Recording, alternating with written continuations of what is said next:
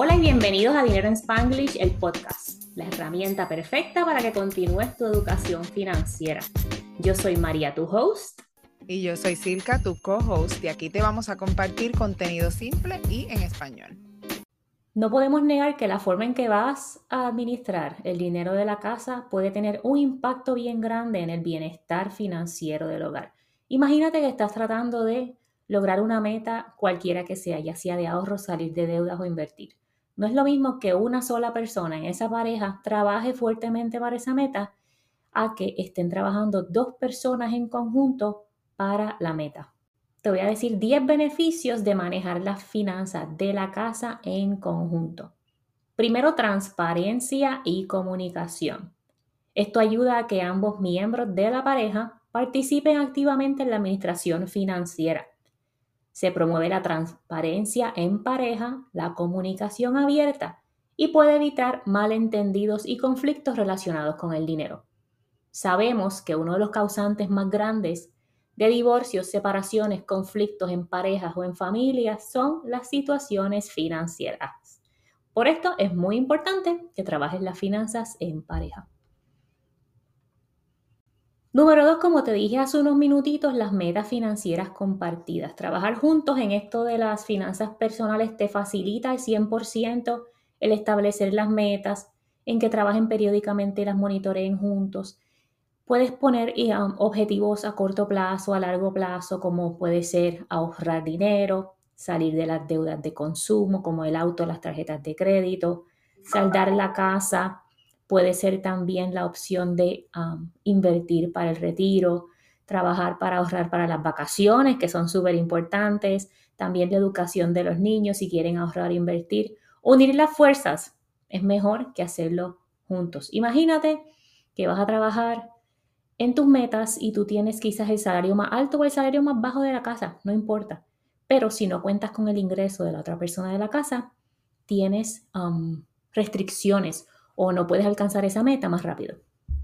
Número tres, el control de gastos y presupuesto. Cuando estás trabajando abiertamente con tus metas financieras o con tus finanzas personales en conjunto, llevar el control de los gastos, del presupuesto, evitar el exceso, evitar las deudas innecesarias. Es mucho más fácil cuando hablan abiertamente sobre las finanzas personales de la casa. Número cuatro, reducción de estrés y de conflicto. El dinero ya sabemos que es una de las principales causas de conflicto en las relaciones. Y si decides manejar las finanzas de la casa juntos, minimizas la posibilidad de desacuerdos, tensiones y todo lo relacionado con malos ratos con el dinero. Número 5, optimización de los recursos. Y esto te lo mencioné un poquito cuando hablé de metas, pero trabajar en equipo permite que tengas un mejor control y mayores recursos financieros disponibles pueden aprovechar los ingresos de los dos, las ganas que tienen los dos de contribuir a esas metas financieras, trabajar sus estrategias juntos y así logran reducir gastos o manejar gastos, aumentar ahorros, aumentar inversiones y otras estrategias cualquiera que sea que quieres lograr en tus finanzas personales. Número 6, crecimiento financiero juntos y esto va de la mano con las metas y con utilizar los recursos de la casa juntos. Es aquí esto nos brinda la oportunidad de aprender y crecer financieramente como pareja. Pueden trabajar la educación financiera juntos para así lograr un mejor futuro económico. Y aquí te doy el plug si quieres unirte a Transforma tu Dinero VIP.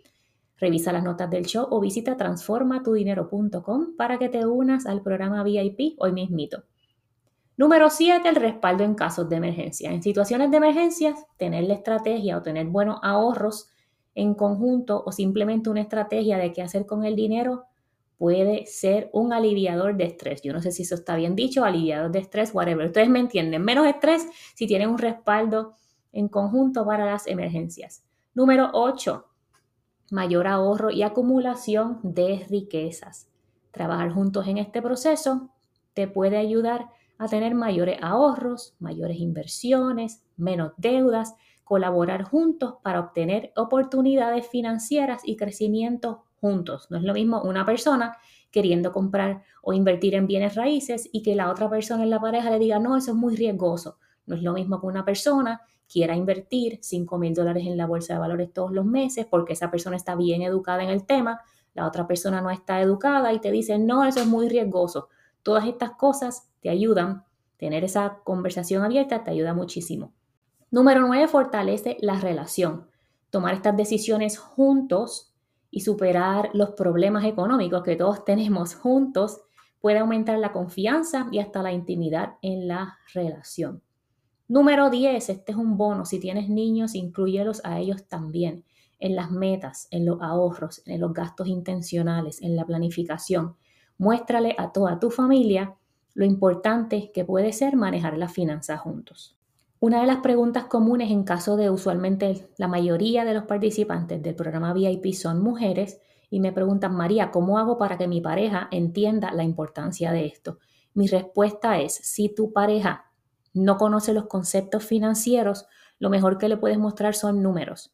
Una vez esa persona vea el potencial que tiene tu dinero invertido, ahorrado, en vez de gastado o en endeudamiento sin control, la perspectiva cambia completamente. Si tienes algún tip adicional, envíamelo como nota en este podcast, en la aplicación de Spotify me puedes enviar mensajes de voz o únete al grupo de Transforma tu dinero con dinero en Spanglish en Facebook y deja un post de ideas de cómo se fortalece la situación o las finanzas personales en la casa si las parejas trabajan juntos. No olvides que tenemos el programa VIP transformatudinero.com y otros recursos para ti disponibles. Revisa las notas del show, déjanos cinco estrellas, un review escrito si nos escuchas en Apple Podcast y hablamos en la próxima.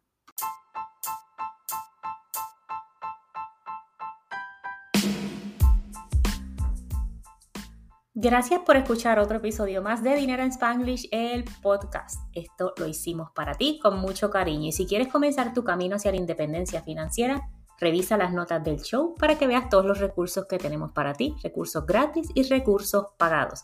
Es tu momento de comenzar a manejar tu relación con el dinero y encaminarte hacia la independencia financiera.